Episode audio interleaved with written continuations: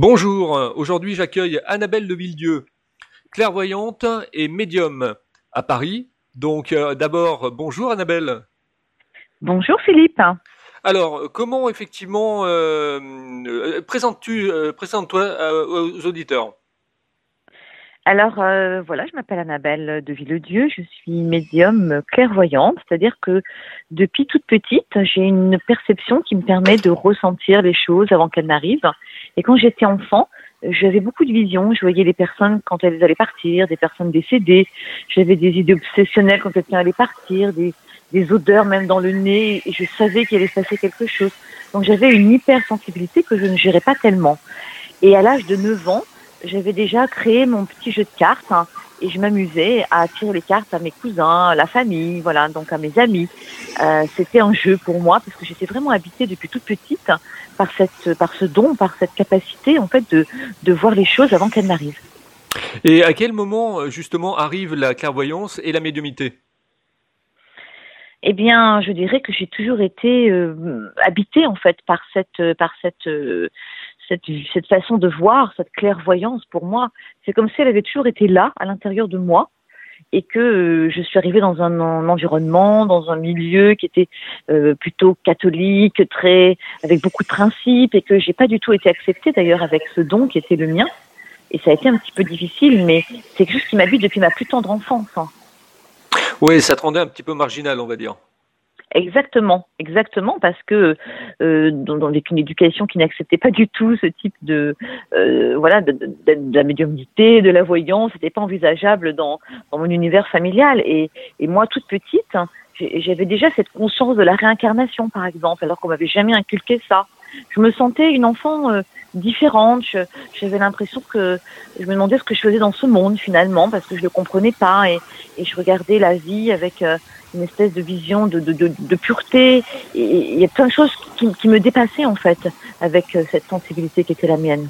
Comme un enfant indigo un peu. C'est ça. Je pense que c'est ça. Oui, tout à fait. Comme un enfant indigo qui arrive déjà avec une, une conscience très aiguisée, avec une, une autre vision quelque part de, de, de la vie, de, de l'univers et qui porte déjà en lui euh, cette conscience hein, et, et, qui se demande ce qui voilà quelle est cette mission quand il arrive sur ce monde. Parce qu'on a tous une mission bien sûr. L'âme pour moi l'âme choisit d'incarner euh, cette matière, elle choisit aussi euh, les, les, parents, enfin tout ce qu'on doit vivre quelque part, c'est un vrai choix euh, de l'âme qui, qui incarne avec une mission qui est au-delà de notre personnalité. Mais quand on est enfant, bien sûr, on n'est pas dans cette perception, alors c'est plus difficile en fait à saisir. Quel type de formation as-tu suivi? Parce que là, c'est complet. J'ai été voir ton site, c'est vraiment complet. Hein ah oui, oui. Alors c'est vrai que je me suis beaucoup cherchée. Euh, j'étais une enfant plutôt douée quand j'étais euh, euh, en scolarité. Et euh, ben, sortant aussi de cet univers dans lequel j'étais, il fallait plutôt faire du scientifique. Alors moi, j'adorais les animaux parce que je me sentais connectée depuis toute petite à la nature. Et, je m'amusais d'ailleurs quand j'étais enfant sur ma balançoire à, à, à appeler les, le soleil, la pluie. Et j'avais l'impression que j'avais un peu des pouvoirs sur les éléments. Ça m'amusait beaucoup et j'ai compris après pourquoi. Mais euh, du coup, je me suis orientée vers les sciences. Et comme j'adorais les animaux, j'ai commencé par faire une classe préparatoire vétérinaire. Euh, de là, euh, j'ai bifurqué en, en, en, pharmacie. En fait, j'ai fait ma première année, ma deuxième année, et puis ça m'intéressait plus parce que la pharmacopée, c'était pas quelque chose qui me plaisait. Voilà, j'ai adoré le, la biologie cellulaire, etc. Et donc, du coup, j'ai rebifurqué sur un CAPES de physique-chimie. Donc, j'ai fait beaucoup de me chercher en même temps. Et de ce CAPES de physique-chimie, je suis euh, euh, repartie après dans une école d'ingénieur et j'ai terminé d'ailleurs major de promo de mon école et j'ai euh, été après dans l'industrie aéronautique en tant qu'ingénieur, donc pas du tout en relation finalement avec, euh, avec ce que j'ai dans ma sensibilité, mais ça m'a permis aussi de, de, de, de, trouver un ancrage et puis ça m'a donné une structure et, et en même temps ça m'a fait comprendre beaucoup de choses aussi parce que finalement, les sciences et, et la parascience ne sont pas dissociées, puisque tout est énergie, vibration. Donc ça m'a permis d'avoir une connaissance sur tout cela. Et puis à un moment donné, euh, la vie a fait que j'ai quitté tout ça et j'ai été, j'ai fait une école d'art parce que depuis toute petite aussi j'ai cette sensibilité artistique qui m'habite. Euh, à 9 ans, j'ai commencé le piano à 7 ans, à 14 ans je composais, le, le, le dessin, la couture, voilà, j'avais cette sensibilité, cette fibre aussi artistique en relation avec ma sensibilité. Et du coup, j'ai refait une école d'art pendant deux ans. L'Institut d'études supérieures des arts à Paris. Euh, voilà, et tout ça m'a amené euh, finalement, à un moment donné, à, à, avoir une espèce de rupture totale. C'est comme si euh, je voulais pas regarder pleinement ce don qui m'habitait. Et en même temps, je l'ai toujours fait parce que depuis euh, euh, toute petite et même après, avec mes amis, avec, j'ai toujours été dans cette démarche et j'ai suivi très jeune une démarche spirituelle en voilà en rencontrant des maîtres, en allant, en voyageant, en rencontrant le chamanisme. Donc j'ai toujours été habitée par tout cela. Et puis, à l'âge de 33 ans, bah, ma vie a basculé et tout s'est arrêté. On m'a tout enlevé, je vais dire ça comme ça. Plus de travail, plus de logement, plus de droits, plus rien, plus rien. À 23 ans de ma vie. À 33 ans. À 33 ans, ah oui, donc c'est l'âge du Christ en plus. Hein. C'est ça. et là, c'était comme un appel intérieur qui me disait maintenant, c'est là ton, ton don, il faut y aller, c'est le moment. de toute façon, j'ai eu le choix du non-choix. Je me suis retrouvée devant une situation qui me laissait pas le choix quelque part. Et quand j'ai accepté d'aller dans cette voie, c'est là que tout a commencé à s'ouvrir. J'ai fait mon premier salon justement euh, euh, avec euh, de, de, parapsychologie. Euh, C'était à Cannes et premier salon, premier article, hein, Cannes ce matin. Et puis après première émission avec Sophie d'avant et, et tout, tout mon parcours a, a été euh, comme ça appelé par les médias et j'ai fait énormément d'émissions sur toutes les chaînes de télévision. J'ai jamais fait une démarche en fait pour faire euh, une émission. C'est vraiment quelque chose qui est venu à moi parce que j'aime aussi euh, cette notion de la communication, de la transmission et, et, et je pense que c'est important aussi de, de montrer qu'on peut être médium et qu'on peut aussi être ingénieur et que euh, c'est pas parce que parce qu'il y a toute cette image aussi sur la voyance qui a été très galvaudée, euh, en fait Madame Irma, etc. Et, et moi j'ai vraiment essayé de donner une image complètement différente de, de, de cette de cette profession en fait, de, de, de ce don qui peut nous habiter. Tu euh, discutes beaucoup avec tes collègues euh, médiums, clairvoyants, euh, voyantes euh, sur Paris? Bah, Je dirais que je j'ai des contacts avec certains, mais je euh, j'ai pas autant beaucoup de discussions plus que ça. Je, parfois on se, on s'appelle bon, entre amis parce que quand on se, voilà, on a, on se fait des petits échanges aussi pour avoir un petit peu plus clair chacun, les uns les autres. Mais euh, voilà, moi je dirais que j'ai plus de contacts euh, aussi avec des personnes dans dans ce milieu du développement personnel que j'ai aussi euh, auquel j'ai accédé euh, parce que je me suis rendu compte qu'à un moment donné la voyance me limitait parce que je, je, je, voyais certaines choses, surtout dans le domaine affectif pour, pour des personnes. Et par exemple, il y en a, ça se passait exactement dans les dates, les descriptions, parce que moi, je fonctionne avec des flashs, donc euh, en même temps, j'ai des images, en même temps, j'ai des ressentis. Et, et du coup, euh, et d'autres personnes, ça reculait, ça reculait, et elles se retrouvaient dans des schémas répétitifs. Et je me suis dit, mais il y a quelque chose qui, pour certaines personnes, ne permet pas d'accéder pleinement à ce que l'on voit dans, dans la dimension de leur, de leur être, de leur âme. Et j'ai été, du coup, je me suis formée à la déprogrammation de la mémoire cellulaire parce que quand on est porteur d'une blessure, quand on est porteur d'une mémoire de l'enfance traumatique, eh bien, on va répéter un schéma de notre personnalité qui va nous empêcher d'aller pleinement vers qui nous sommes. Et moi, j'ai eu besoin d'aller plus loin et de faire ce travail justement de, de, de, de, de, soin, de, déprogrammation avec, euh, avec aussi les soins chamaniques, avec la musicothérapie énergétique, parce que pour moi la musique est un outil extraordinaire de, guérison, le son qui guérit. Hein. Et du coup, euh, ça m'a amené aussi à aider les personnes à aller plus loin et à libérer ce qui pouvait les empêcher justement d'accéder à ce qui était pour eux sur leur propre chemin une sorte de formatage en fait, euh, comme dans l'informatique, c'est-à-dire que tu arrives à, à, à, enlever effectivement les mauvaises choses qui se sont passées dans une vie, quoi. C'est ça, à déprogrammer pour reprogrammer, parce qu'en fait, euh, notre mémoire, elle est au-delà d'espace-temps. C'est-à-dire que euh, quand on retourne dans une expérience vécue qui a été traumatique et qu'on la transforme, hein, en état modifié de conscience, en fait par l'hypnose aussi, eh bien, on, on, on reformate et, et, le cerveau va imprégner la dernière histoire. Donc c'est très très intéressant et ça permet justement de pouvoir passer à autre chose. Et puis quand on est, on, pour, enfin pour moi, quand on, dans notre incarnation, nous ne sommes qu'une parcelle en fait de, de notre mémoire, c'est-à-dire que nous sommes la somme de toutes nos incarnations. Nous sommes porteurs de toutes ces mémoires. Et parfois, on peut aussi avoir des mémoires karmiques, des mémoires transgénérationnelles, des mémoires génétiques. Donc, il y a beaucoup, beaucoup d'endroits où on est porteur de mémoire. Et parfois, on n'a pas conscience que toutes ces mémoires-là peuvent, on a besoin de les nettoyer, de les libérer pour accéder à notre véritable dimension d'âme. Et tu l'as fait pour toi-même, ça? Oui, tout à fait. Oui, parce qu'en fait, moi, je suis une expérimentatrice de la vie Et, et je pense que je ne peux pas transmettre ce que moi-même je n'ai pas transformé, transcendé, libéré. Donc, depuis mon plus jeune euh, âge, je dirais, euh, j'ai à 14 ans, j'avais déjà des appels de mystiques. J'étais appelée, je voulais euh, à l'époque rentrer dans la voie christique. Enfin, j'ai, bien compris que c'était pas mon chemin que de rentrer dans les ordres. j'ai eu des appels à 14 ans, mais je me suis rendu compte que c'était pas pas ça du tout, parce que pour moi, la religion, voilà, quelque chose de très enfermant, et je suis dans cette dimension de la spiritualité dans l'ouverture, dans la conscience, dans cette euh, conscience universelle. Et après, vers l'âge de 20 ans, j'ai rencontré un maître soufi hindouiste que j'ai suivi pendant 5 ans avec un très bel enseignement de l'unité justement à travers toutes les voies spirituelles.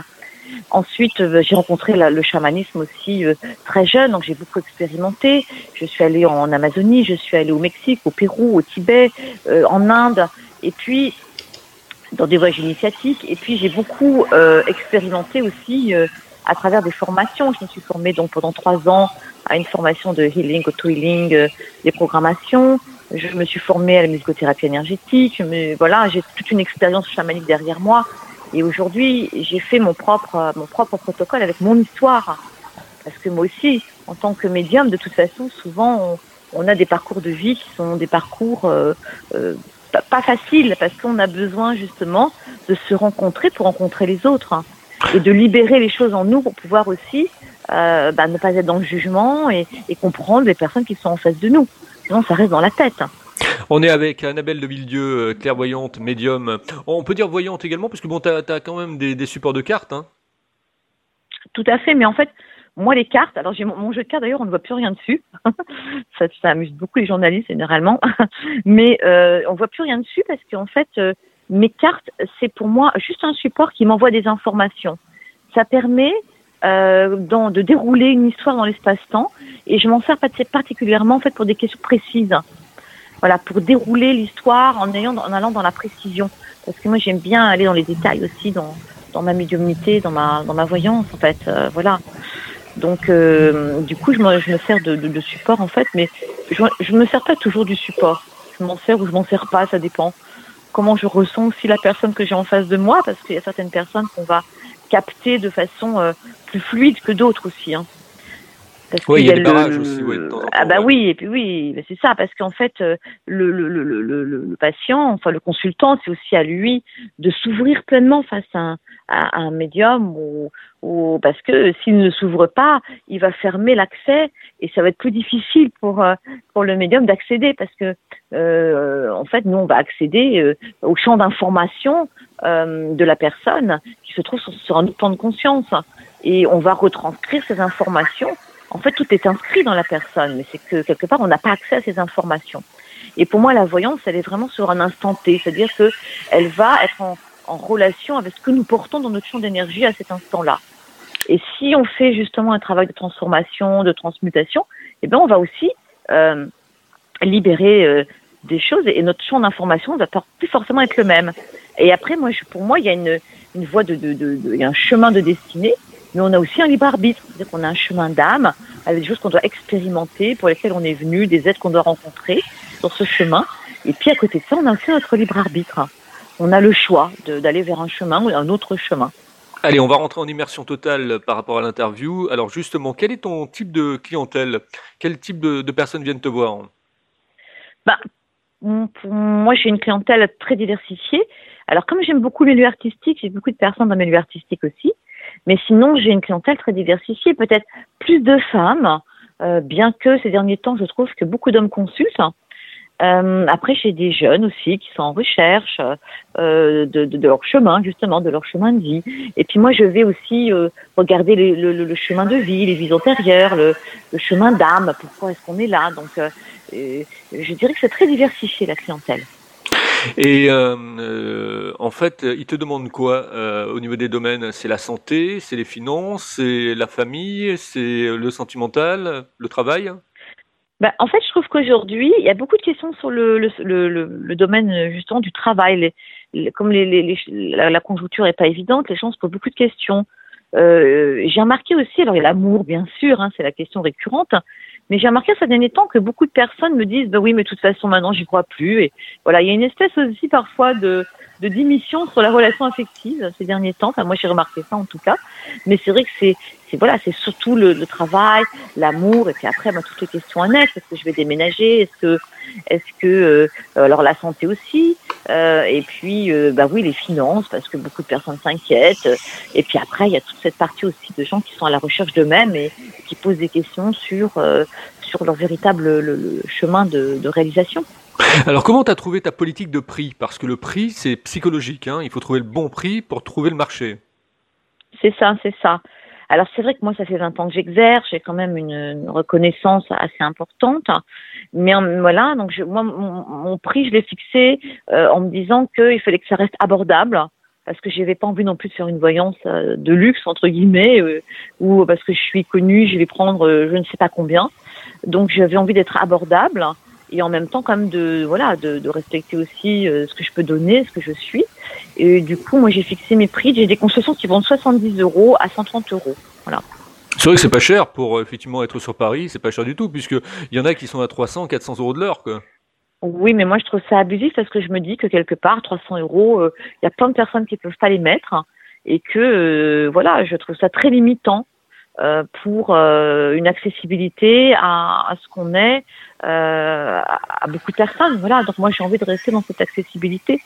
Et, et, voilà, donc je propose des consultations par téléphone, euh, parce que je consulte aussi par téléphone, qui, peut, qui sont à 70 euros pour une consultation complète, euh, voire 120 si je reste une heure avec la personne avec des photos. Et puis en cabinet, c'est 130 euros ma consultation d'une heure avec photos, on regarde tout, voilà. Donc, euh, Et par téléphone, donc 70 euros, tu restes combien de temps avec la personne? Une demi-heure. Une demi-heure, d'accord. Alors j'ai vu que sur ton site, qui est très complet, hein, on peut le trouver sur euh, annabelledevilledieu.fr, euh, il y a l'INAD. Comment s'est passée la oui. rencontre avec l'INAD en fait? Comment tu découvres l'INAD alors l'INAD, je pense que c'est plus l'INAD qui est venu me rencontrer et qui m'a proposé de, de, de, de, de m'inscrire en fait à l'Institut national des arts divinatoires euh, avec c'est Youssef Issaoui qui s'en occupe d'ailleurs. Et en fait, moi, j'ai eu envie d'adhérer à cette association parce que c'est vrai que dans la voyance, la médiumnité, cet univers, il n'y a pas de charte. Et que malgré tout, n'importe qui finalement peut s'inscrire, peut se dire, peut prendre un jeu de cartes en disant, bah voilà, je suis euh, tarologue, médium. Il y, a, il y a quand même eu beaucoup d'abus, on peut pas dire le contraire. Et, euh, et du coup, l'INAD permet quand même de répertorier des, des personnes euh, en les validant, donc en, en considérant que ce sont de vrais praticiens. Et moi, je trouve que c'est important quand même d'avoir une, une, une, charte. C'est pour ça que j'ai euh, accédé, j'ai adhéré en fait à cette association. Et ça t'apporte une crédibilité au niveau de la clientèle? Les gens t'en parlent ou pas? Euh, alors après, c'est vrai que moi aujourd'hui, j'ai quand même, j'ai quand même construit ma crédibilité depuis 20 ans, tout ce que j'ai pu faire. Mais c'est vrai que je mets une époque où l'INAD, euh, en effet, avait du poids. Alors, tes passions en dehors du travail, qu'est-ce que tu fais pour te, pour te détendre un peu? Eh bien, moi, euh, j'adore voyager, j'adore rencontrer les êtres, j'aime méditer. Je suis une, j'adore la musique, hein, la danse. Euh, voilà, donc je, je donne des concerts également tous les deux mois, de, de, de concerts méditatifs, bains de son. Euh, je chante en canalisation justement avec ma voix. Euh, ça, j'adore faire ça. J'adore transmettre. Je, euh, voilà, je fais beaucoup de choses dans la communication, mais parce que j'aime tout ça en fait. C'est vraiment des, endroits où je, me sens très bien. Et moi, ce que j'adore, c'est la nature. Alors, je vais euh, régulièrement me ressourcer avec la nature dans le silence. Et là, je me sens super bien parce que c'est un moment où je suis avec moi, c'est un moment où je me reconnecte à, l'essentiel. Et, et, et, pour moi, on est tellement unifié à cette nature, à la, à la terre, à l'eau, au soleil, aux arbres, que voilà, c'est vital pour moi. Je ne me vois pas euh, vivre sans cette connexion aux éléments, parce que pour moi, c'est la vie, quoi, et ça me permet de me ressourcer. Et voilà, j'aime le silence, j'aime ces instants où je suis euh, complètement avec moi, voilà, dans ce silence. Puis à côté de ça, voilà, comme je le disais, euh, la danse, les concerts. Euh, je, je beaucoup de festivals aussi. J'adore les festivals. Euh, par exemple, le rêve de l'aborigène. Parce que je joue beaucoup d'instruments et du didgeridoo et voilà. Donc j'aime. Je suis quelqu'un qui aime en fait être dans le mouvement de la vie. Et on dit que la vie est un éternel mouvement. Donc. Exactement. Et quand on sort du mouvement, c'est la mort. Donc euh, voilà, c'est important. Et quand on voit les artistes d'ailleurs qui sont sur scène encore jusqu'à euh, je sais pas quel âge, parce qu'ils ont cette énergie vitale, ils ont cette espèce de voilà de, de créativité qui les anime. Et pour moi, la vie, c'est une créativité permanente, c'est une création permanente. Et je pense que quand on sort de la, de la création, euh, ben, quelque part, on se perd et puis à un moment donné, on n'est plus dans la vie. Tu me donnes l'enchaînement, tu parles de mort. C'est vrai que les gens euh, ont un petit peu peur quand ils vont faire une consultation, qu'on leur sorte, qu'on leur sorte une carte effectivement de la mort, l'arcane sans nom par exemple dans le tarot de Marseille. Euh, toi, comment tu réagis par rapport à ça? Tu, l'annonces, tu l'annonces pas? Bah, Pour moi, déjà, le, la, la, la, mort, ça peut être aussi la transformation, c'est une transmutation. Pas une fin en soi, mais c'est vrai que quand je suis confrontée, que je vois un décès, j'en parle parce que alors après c'est comme si pour moi il y a des choses quand ça me vient, c'est que je dois les exprimer, c'est que je dois les dire. Les informations pour moi elles sont justes, elles me viennent pas pour rien.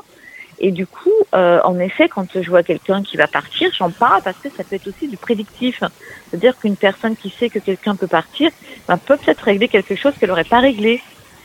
Et puis, euh, quelqu'un que je sens dans, dans son champ d'énergie, il y a peut-être euh, une peut-être une maladie, enfin ou une énergie un peu involutive que je ressens et qui pourrait causer une maladie, j'en parle parce que je dis ben ça serait bien d'aller consulter, peut-être de faire un check-up, etc. Parce que je sens quelque chose là, il y a, il y a peut-être quelque chose qui pourrait se passer. Donc les gens après, ben, ça leur permet peut-être aussi d'échapper à certaines choses et de régler, euh, euh, voilà, s'il y a une communication difficile entre deux êtres, à un moment donné, de pouvoir régler ça.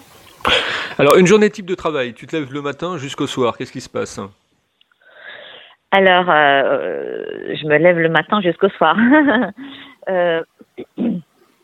eh bien, déjà, euh, j'aime bien prendre le temps le matin. Donc, je vais à mon cabinet, il est à peu près 10 euh, heures. Euh, et puis après, donc je prends, je prends jamais plus de 5 personnes dans, dans une journée. Et je ne travaille pas tous les jours parce que j'ai besoin d'avoir des journées pour moi où je me ressource où je prends le temps et je préfère être dans euh, la, la qualité que la quantité. Voilà. Et, et, je connais mes limites et pour moi, cinq personnes, c'est déjà, voilà, c'est bien, c'est ce qui me convient.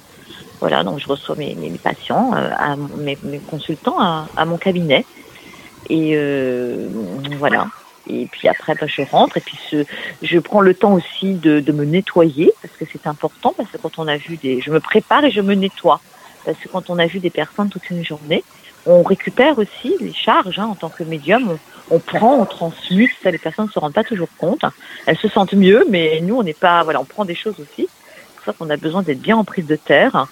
Euh, et d'ailleurs, quand on se sent pas bien avec un médium, c'est qu'il y a quelque chose qui va pas. Hein. Je, tiens à le dire aussi. Vraiment, on doit se sentir bien quand on repart. Et, euh, et donc, du coup, après, je me nettoie. Je me nettoie, je me prends toujours une douche en conscience euh, pour nettoyer mes énergies. Je porte des pierres. Voilà, j'ai toujours aussi des petits protocoles comme ça qui me permettent aussi de nettoyer mon champ d'énergie, d'ouvrir un espace, de le fermer. Et ça, c'est important pour moi. Alors, comment tu trouves ma radio et ma façon d'interviewer les gens?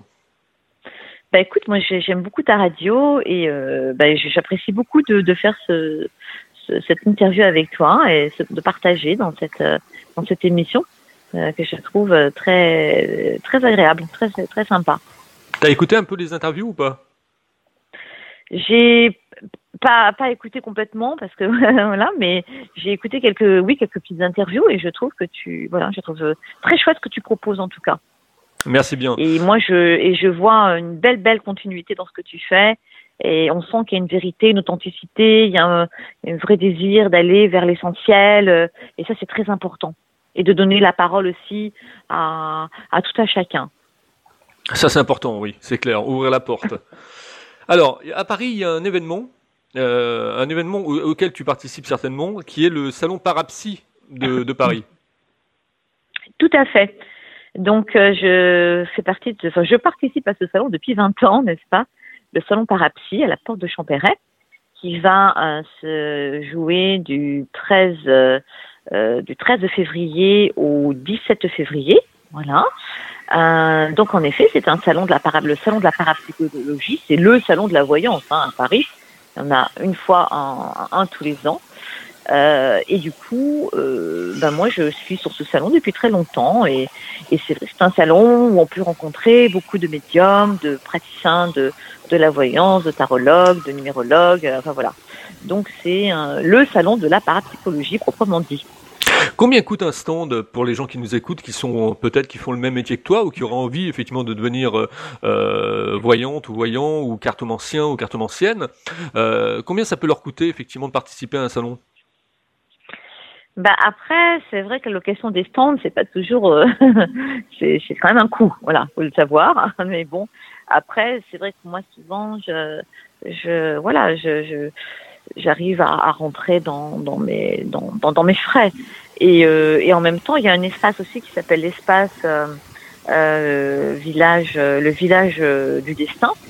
Et ça, ça donne la possibilité justement à des personnes qui peuvent débuter, qui n'ont pas forcément les moyens d'investir un stand, d'aller dans ce dans ce village, parce que là, du coup, on n'investit pas de stand, mais en même temps, on fait des consultations, on est payé, et il y a une parcelle qui est reversée au salon. Et c'est comme ça que j'ai débuté d'ailleurs. Hein. Il y a, il y a, j'ai commencé par ça, moi, par le village, le village du destin. Comme quoi, ça peut amener loin. Les gens qui viennent dans ce type de salon, en fait, ce sont des futurs euh, consultants ou euh, ce sont des gens qui viennent par curiosité, beaucoup? Ben, en, en fait, euh, il y a de tout. Il y a de tout. Il y a des, ça dépend des jours. Et il y a de tout. Et en même temps, c'est très amusant parce qu'il y a des personnes qui sont vraiment, c'est le rendez-vous annuel.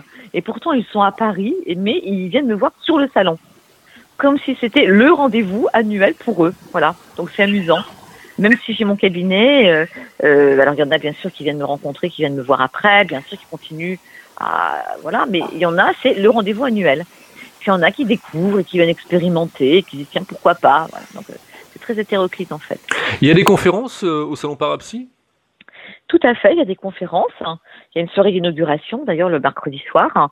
Et il y a beaucoup, beaucoup de, de conférences sur euh, le bien-être, euh, sur la parapsychologie, avec beaucoup d'intervenants.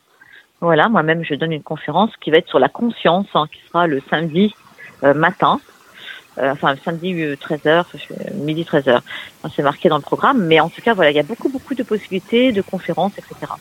Il y a beaucoup de monde qui suivent ces, ces conférences. Les gens sont assidus, ils te posent des questions par la suite? Euh, bah en fait, euh, pas tant que ça finalement. Il y a quelques personnes qui posent des questions, mais c'est vrai que souvent les gens sont un peu timides sur les questionnements. D'accord. Et le, le salon Parapsy, c'est combien de personnes en, en tant que visiteurs? Euh, Je sais plus exactement, mais c'est beaucoup, beaucoup, beaucoup de visiteurs. C'est vraiment le gros, gros salon de la voyance. C'est beaucoup de visiteurs. Beaucoup de visiteurs et il y a beaucoup les médias qui sont là aussi, qui s'intéressent, qui, sont très, très présents sur le salon. La voyance, aujourd'hui, tu, tu, disais tout à l'heure qu'il n'y avait pas de, de chartre, etc. Euh, Est-ce que hum, parmi tes, tes, collègues voyants ou médiums, euh, vous avez réfléchi à justement euh, caler une, une, une, sorte de législation ou proposer euh, aux, aux, politiques euh, quelque chose qui pourrait crédibiliser un petit peu plus le, le métier de l'intérieur?